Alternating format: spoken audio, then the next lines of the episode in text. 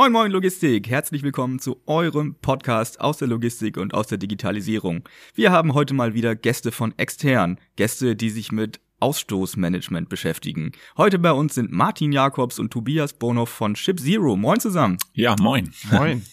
Dann erzähl doch mal, wie sieht eigentlich das generelle Problem aus? Oder anders gesagt, welches Ziel verfolgt ihr eigentlich mit eurem Service?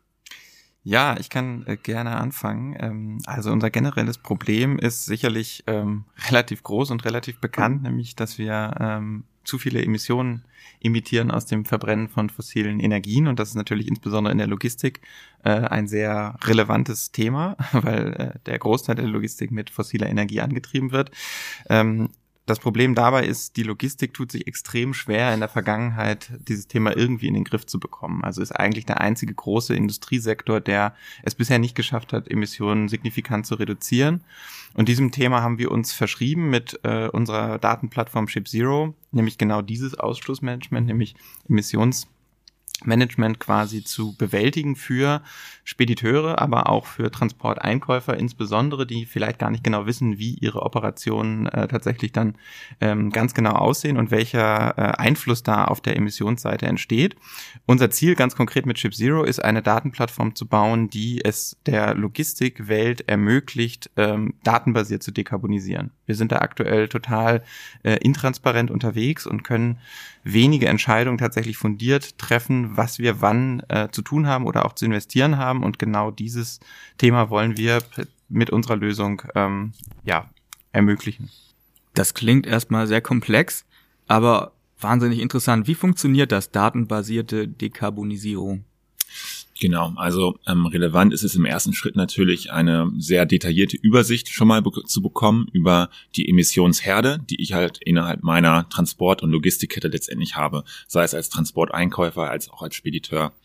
Ähm, und entsprechend ist es ähm, wichtig dabei, so granular und so detailliert reinzugehen in die Daten, wie es möglich ist. Und das heißt, ähm, Daten aus verschiedenen Quellen auch zusammenzuziehen, sei es aus einem Transportmanagement oder ERP-System, ähm, sei es konkrete Transportdaten, also Telematikdaten, Daten und das Ganze dann nicht nur auf aggregiertem Level, also zu schauen, was stoße ich denn insgesamt für das gesamte Jahr oder für den Standort aus, sondern entsprechend auch auf die einzelnen Sendungen und Transporte das Ganze runterzubrechen, weil man insgesamt sehen möchte, oder tracken möchte, wo sind eigentlich meine größten Emissionsherde ähm, und wo habe ich im Prinzip Ausreißer insgesamt innerhalb meiner Transportkette, ähm, um darauf basierend auch datengetriebene Entscheidungen zu treffen, ähm, Richtung Dekarbonisierung. So, das ist das Ziel. Und klar muss man dabei dann unterschiedliche Stakeholder letztendlich auch im Markt verbinden. Das heißt, es gibt natürlich unterschiedliche Daten-Owner, ähm, sage ich mal, ähm, sei es jetzt der Spediteur oder der Frachtführer ähm, und auf der Auftragsseite dann natürlich auch der, der Shipper. Und ähm, diese da verschiedenen Daten muss man entsprechend zusammenziehen und das Beste daraus möglicherweise rausholen. Cool äh, gerade in diesen Zeiten, wo ja doch immer mehr Daten gesammelt werden, ist es ja auch sinnvoll, was Sinnvolles damit zu unternehmen und die weiter zu verarbeiten. Ähm, wie, wie können denn Transportemissionen berechnet werden? Also fundamental ist es natürlich so, dass fossile Energie ähm, bei der Verbrennung diese Treibhausgase verursacht. Und das bedeutet auch für die Berechnung, ähm, dass natürlich der Wert, wie viel Energie wurde eigentlich für den Transport jetzt beispielsweise aufgewendet, der relevante ist, den wir ähm, brauchen, um dann quasi per physikalischem Umrechnungsfaktor sagen zu können, okay, so und so viel Treibhausgase sind dabei entstanden. Normalerweise ähm, normiert man diesen Wert auf äh, CO2-Äquivalente, das heißt, es werden verschiedene Treibhausgase freigesetzt, ähm, die auch unterschiedliche, ein sogenanntes Global Warming Potential haben. Das heißt, mhm. Methan zum Beispiel hat ein deutlich höheres Global Warming Potential als, ähm, als reines CO2. Und das wird eben normalisiert, damit man nur noch eine ähm, Kennzahl am Ende hat. Und ähm, die Schwierigkeit in der Logistik ist, nicht jeder kennt natürlich die genauen Verbrauchswerte. Also insbesondere, wenn ich jetzt in der verladenen Industrie oder auch im Handel tätig bin, dann habe ich meine Logistik normalerweise ausgelagert an eben Speditionen und Experten, die sich darum kümmern.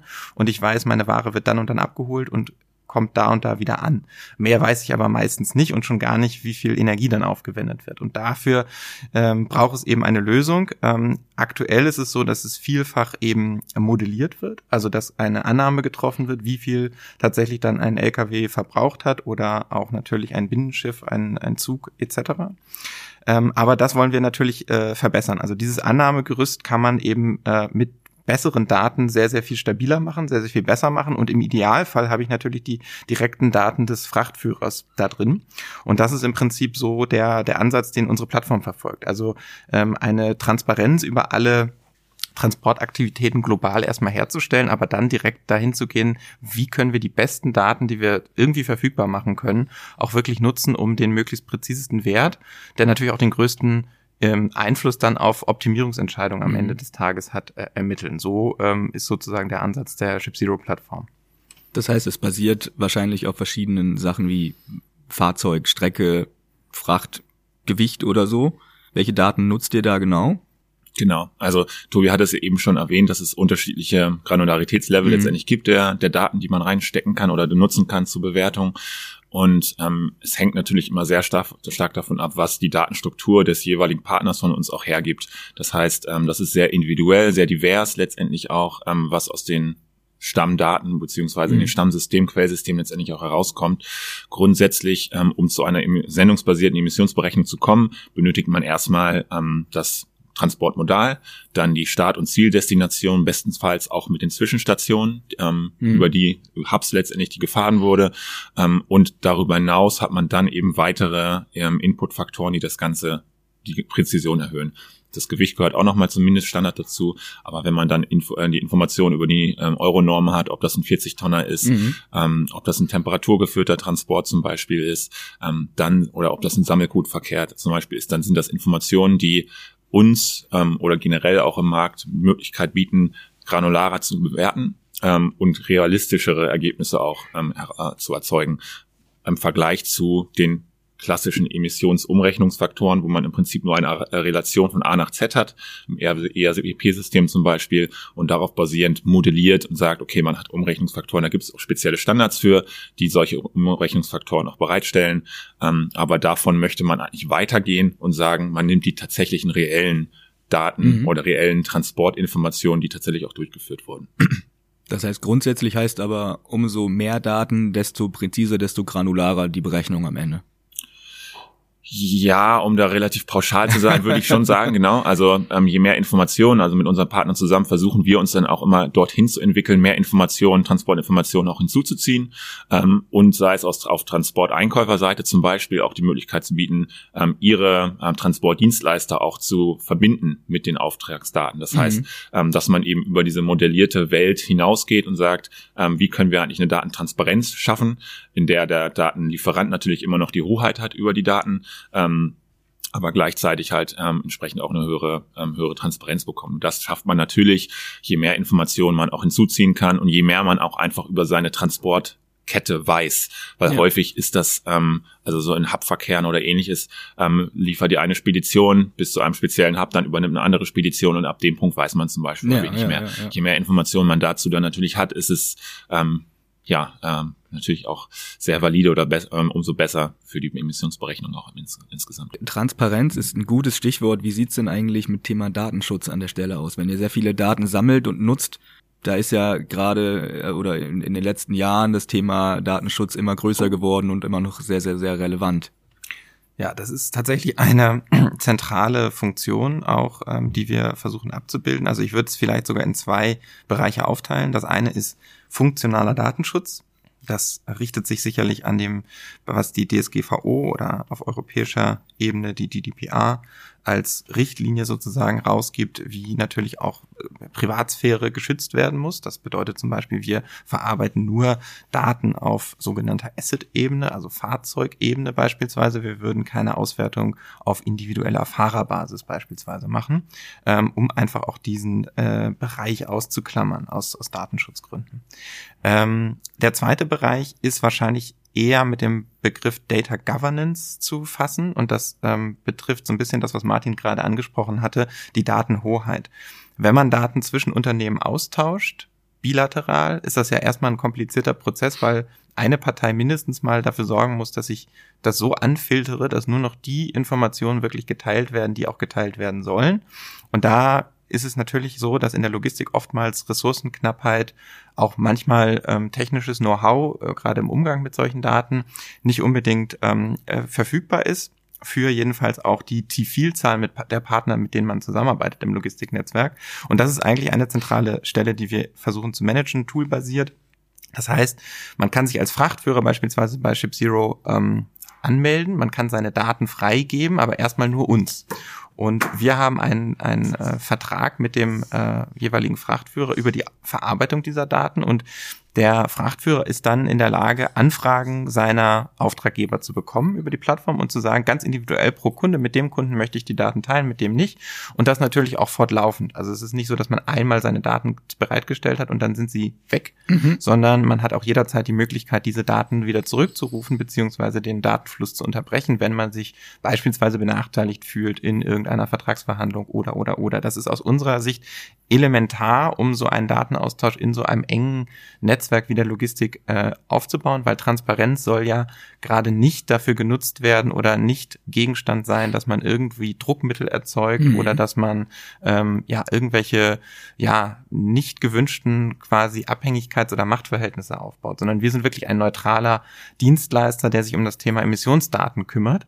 Und deswegen ist es ganz wichtig, dass wir unsere Infrastruktur und unsere Richtlinien, wie wir das betreiben, so aufziehen, dass jeder, der Daten da reingibt in diese Plattform, auch natürlich die Hoheit zu jeder Zeit hat und sicher sein kann, dass das Ganze im Rahmen äh, datenschutzrechtlich korrekter ähm, Prozesse quasi funktioniert. Das ist natürlich zentral.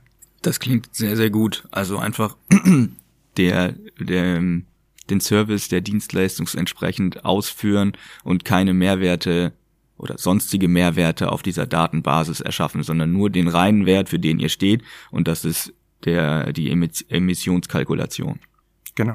Viele machen ja hintenrum dann noch Schmuh mit den Daten, aber es ist immer wieder schön zu sehen, dass es doch noch äh, die Ehrlichkeit gibt in dem Bereich. Ne? Viele schwarze Schafe schon gehabt. Ähm, welche Vorteile bringt Chip Zero auf den Punkt genannt? Also auch ähm, an das anknüpfen mag, was du gerade sagtest, ähm, eine Unabhängigkeit bei der Kalkulation muss natürlich auch bestehen. Also man sollte nicht irgendwelche ähm, Interessenskonflikte haben bei der Berechnung, ähm, sei es, dass man ähm, Broker oder ähnliches zum Beispiel ist, äh, auch ist, ähm, der selber auch noch äh, diese Einkäufe, die Transporteinkäufe zum Beispiel weiterverkauft oder ähnliches. Ich denke, da, das ist auch wichtig, nochmal herauszustellen. Ähm, und die, über die Vorteile. Ähm, wir haben jetzt gerade über die Kalkulation spezifisch gesprochen. Das ist natürlich ein Teil dessen, wo wir ähm, einen sehr starken, ähm, sehr starke Granularität erzeugen wollen durch einen hohen Netzwerkeffekt zwischen Transporteinkäufern und den Transportbeauftragten ähm, und glaube ich dadurch einfach schon eine sehr hohe ähm, ja, Datendetailliertheit und Datengranularität letztendlich auch ähm, bereitstellen können. Und das sowohl für Transportaufträger, ähm, die einfach ein, ja, ein realistisches Bild haben müssen, ähm, das auch schon gewährleisten können. Und darüber hinaus ist es aber natürlich relevant, nicht nur über diese Kalkulation zu sprechen, sondern auch das, was drumherum passiert oder was drumherum relevant ist, auch für Spedition. Und bei uns, also wir nennen es CO2-Management, ähm, weil es eben nicht nur die Kalkulation ist, sondern weitere Schritte erstmal vorab, die gesamte Datenstrukturierung, Harmonisierung aus verschiedenen Quellsystemen. Ähm, es gibt immer wieder verschiedenste Fehler, die ja auch in den Eingabeprozessen in der Disposition oder ähnliches passieren, mhm. ähm, Plausibilitätsfehler, ähm, letztendlich auch in der Disposition, äh, von der Disposition häufig stammt ähm, und darüber hinaus dann die äh, Kalkulation auch nutzen, um kundenspezifisch zu reporten, ähm, das Ganze eben nicht nur in Excel-Silos letztendlich aufzubauen, sondern dann auch zu automatisieren und dann im letzten Schritt natürlich auch schon Richtung Dekarbonisierung zu schauen, also wirklich zu gucken, wo kann ich denn potenziell auch einsparen in meiner Transportkette, ähm, um das ähm, auch in, in meinem ja, Netzwerk letztendlich auch so zu teilen und gegebenenfalls auch Investitionen in nachhaltigeres Equipment oder ähnliches zum Beispiel auch mit meinen Partnern zu besprechen. Das sind so Dinge, die, auf die wir uns insgesamt auch beziehen, ähm, weil wir eben sehen, dass das gesamte Thema sehr, sehr komplex ist mhm. und die Kalkulation natürlich ein großes Thema dabei ist und die Basis für vieles, ähm, aber viele schon überhaupt in der Vorabarbeit ähm, scheitern, ähm, wenn es um die Datenstrukturierung und im Umrechnungsfaktoren und Bereitstellung für Umrechnungsfaktoren letztendlich auch geht. Hm, verstehe. Wenn wir jetzt nochmal vorne angreifen, warum sollte man überhaupt CO2-Emissionen tracken? Warum sollten Kunden auf euch zukommen und sagen, hier, lass uns da mal irgendwie was aufgleisen, lass uns da mal gucken, was wir da eigentlich an, an Emissionen verursachen und was wir da machen können? Es gilt, glaube ich, eine sehr alte Regel, wenn man das nicht misst, kann man eigentlich auch keinen Fortschritt erzielen, weil man ja gar nicht weiß, von wo man kommt Mhm. und was man dann eigentlich tut. Das heißt, wenn man sagt, Dekarbonisierung grundsätzlich ist ein Thema, was uns die nächsten Jahre umtreiben wird und wo wir uns engagieren müssen und unser Geschäft umgestalten, transformieren müssen zu äh, ja, einem höheren Grad an Nachhaltigkeit bis hin zu ähm, Zielvereinbarungen, die ja sowohl auf rechtlicher Ebene, Ebene mit dem Paris-Abkommen auf Staatenebene getroffen sind, als auch viele Unternehmen mittlerweile Richtlinien rausgegeben haben, bis wann sie tatsächlich CO2-neutral sein wollen. Für alle die ist es absolut eminent natürlich zu wissen, wo stehe ich heute und welchen Effekt haben denn die Maßnahmen, die ich jetzt eigentlich ähm, unternehme, im Punkto meiner ähm, CO2-Bilanz, äh, gerade im Verkehr, wo ich es eben sehr, sehr schwierig mit eigenen Bordmitteln nachweisen kann oder, oder tracken kann, ist da natürlich dann äh, der Dateninput eines, eines Partners wie uns ähm, sehr, sehr relevant. Man muss dazu wissen, ähm, man teilt die ähm, Treibhausgasemissionen, wenn man das jetzt so auf einer Unternehmensebene betrachtet, grundsätzlich in drei Scopes. Ähm, eins, zwei und drei. Eins und zwei sind eher die, die man intern verursacht und die man auch direkt äh, gut beeinflussen kann durch ähm, äh, ja, Prozesse, wo man selbst fossile Energie verbrennt oder direkt irgendwie Energie einkauft. Ähm, und Scope 3 sind alle die, wo dann auch der Transport reinfallen würde, ähm, die man, wo man andere beauftragt, also Speditionen beispielsweise beauftragt.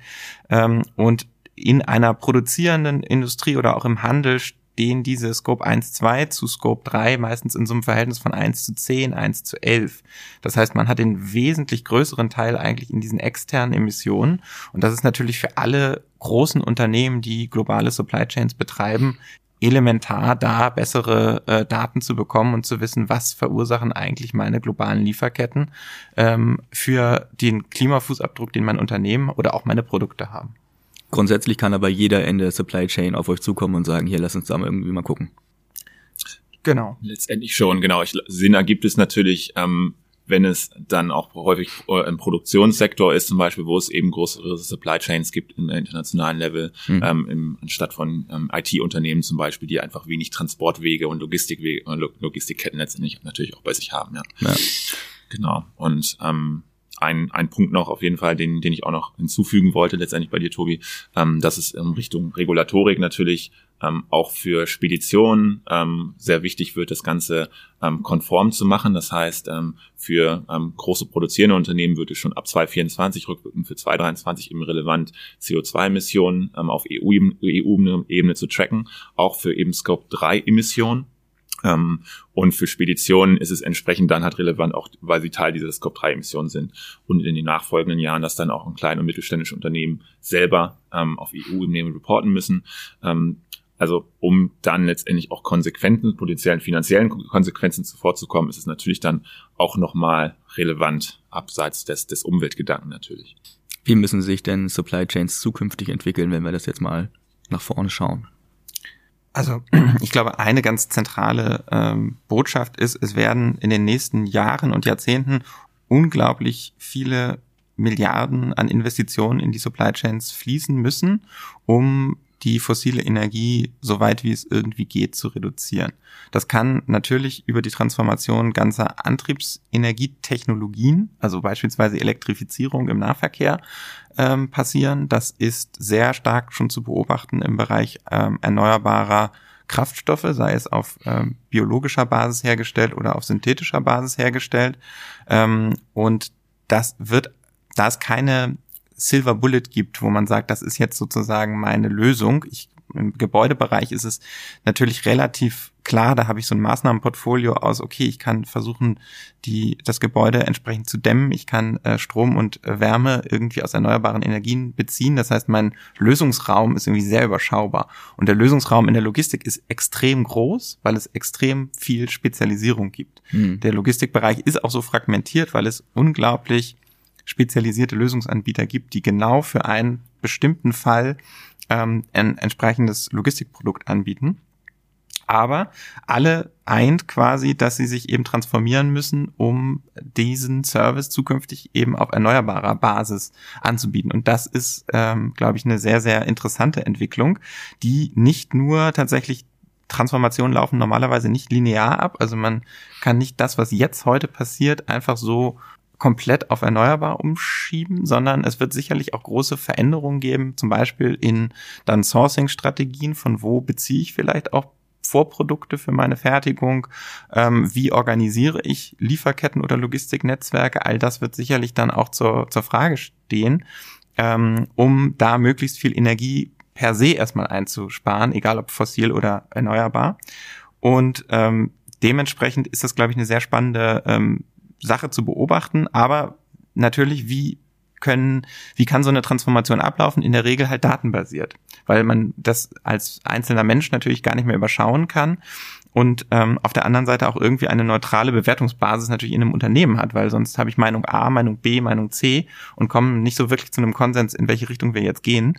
Ähm, und das ist, glaube ich, so die die spannendste ähm, Entwicklung. Aber es gibt jetzt nicht so den einen Bereich, wo man sagen kann, das wird auf jeden Fall passieren, außer natürlich dass ähm, der Meta-Aspekt, dass wir ähm, viel, viel weniger fossile Energie in diesen Sektor bringen müssen und viel, viel mehr erneuerbare Energie. Und dafür arbeiten wir jedenfalls täglich, dass das möglichst vielen Unternehmen dann gelingt.